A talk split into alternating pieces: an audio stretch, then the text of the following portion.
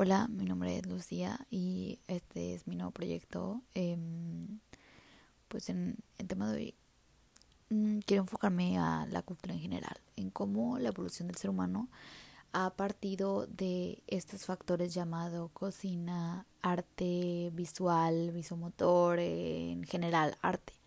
Porque cabe aclarar que la gastronomía, la cocina es un arte también. Eh, creo que como país mexicano tenemos mucho que ver en la comida de otros países, en la preparación y creo que es una gastronomía bastante completa. Y, y como el, arte también nos ha formado parte de nuestra vida, como ha hecho que, que la admiración por el fuego de pronto en la edad, en la edad de piedra em, no haya causado que que avancemos como seres humanos, porque queremos seguir aprendiendo, porque queremos seguir descubriendo, porque queremos sentir esa misma satisfacción al ver algo, al sentir algo, al tocar algo.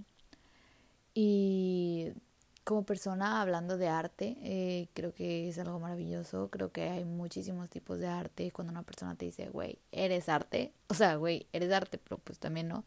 ¿Qué tipo de arte? Eh, hablando de la diversidad, o sea, imagínense que que todo fuera, no sé, Botticelli, ¿no? Eh, todo fuera Monet. Qué feo, ¿no? O sea, también hay personas que son como, como una pintura de Monet. Y, y creo que nosotros al final de cuentas como humanos, como conjunto, formamos un cuadro perfecto. Porque hay demasiada variedad, hay demasiada estructura, hay muchísimas diferencias y la verdad, qué horror de mundo sería si todos fuéramos iguales. Y chocaríamos bastante, ¿no? Con, con actitudes, etcétera, etcétera. Y hablando de la discriminación de pronto como cultura, eh, existe un factor eh, crucial, o bueno, un hecho como tal, que pasa alrededor del mundo, alrededor de nuestro país como tal, ¿no?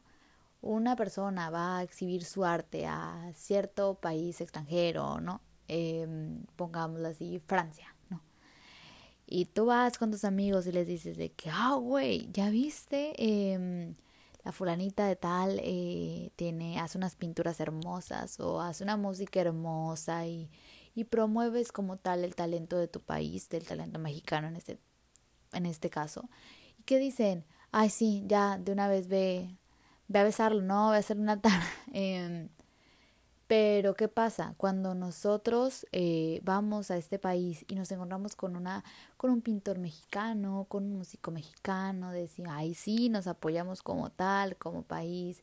Eh, tenemos esta discriminación de pronto eh, entre nosotros mismos, aunque se dice que los mexicanos son muy empáticos, son muy cálidos, tal como tal, en las relaciones, el 90% de las personas así es y no estoy intentando generalizar, pero hay muchísimos casos sobre esto y creo que dentro de nuestro propio país debemos empezar a aceptarnos más como como artistas, como como que hacemos algo bien, apoyarnos al 100%, al decir voy a compartir el arte de mi compañero para que lo conozcan, para que vean las diferencias que hay entre entre él y el resto del mundo para que vean la, que aprecien realmente la belleza, porque de otra manera no se puede, realmente tienen que darse a conocer y tienen que dejar de estereotipar a estos machitos o, a esta actitud extraña de decir, ay sí, ajá, ya, ya es de un